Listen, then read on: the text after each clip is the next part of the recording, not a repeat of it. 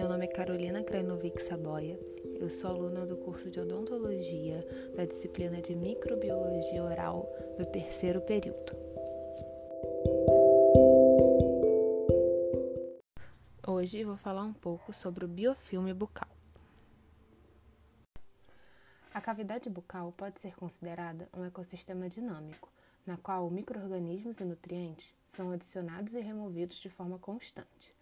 Esse sistema favorece a colonização, oferecendo habitats a diferentes espécies. Além da ampla possibilidade de colonização, os microorganismos da cavidade bucal se dispõem em estruturas complexas e altamente organizadas, denominadas biofilme bucal. Então, os biofilmes bucais são definidos como comunidades dinâmicas, estruturadas e funcionais firmemente aderidas em diferentes superfícies podem estar presentes em superfícies como mucosa jugal, esmalte dos dentes, língua e também em superfícies sintéticas, como implantes, aparelhos ortodônticos e restaurações. O biofilme é encontrado naturalmente, ou seja, ele é integrante da microbiota residente e convive em harmonia com o hospedeiro. Entretanto, tem potencial para desenvolver doenças como cárie e a doença periodontal.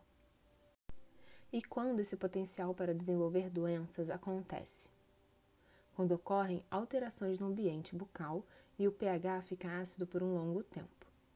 Isso irá favorecer o aumento do número de microrganismos acidogênicos e acidúricos que podem desenvolver a doença cárie. E também favorece o acúmulo do biofilme subgengival, favorecendo os microrganismos anaeróbios relacionados à doença periodontal. A formação do biofilme pode ser dividida em etapas. Inicialmente, ocorre a formação da película adquirida. Logo depois, as bactérias vão aderindo e agregando a película de forma ainda reversível. Com o aumento do número de microrganismos, formam-se microcolônias distintas. Isso ocorre num período de 4 a 24 horas de formação do biofilme. O aumento da diversidade de microrganismos e o crescimento do biofilme ocorre entre o primeiro e o décimo quarto dia, entrando na fase de sucessão e coagregação microbiana. Nessa fase ocorre comunicação entre os microrganismos, podendo trocar material genético até atingir a comunidade clímax, que irá acontecer caso ele não seja perturbado em 14 dias. Porém, se há controle mecânico do biofilme, com a sua desorganização através da escovação e do uso do fio dental, ele não irá evoluir, e com isso é possível controlar as doenças bucais. A precipitação de minerais no biofilme causa uma calcificação que chamamos de cálculo dentário.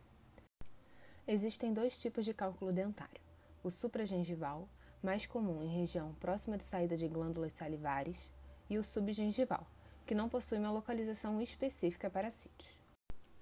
A formação do cálculo depende de algumas características da placa dentária, como supersaturação de íons de cálcio e fosfato, ausência de inibidores e existência de promotores da calcificação. As referências bibliográficas utilizadas para esse estudo foram o livro Bioquímica Básica e Bucal, dos autores Magalhães, Oliveira e Busalaf, e Microbiologia Bucal e Aplicada, dos autores Apolônio e Machado.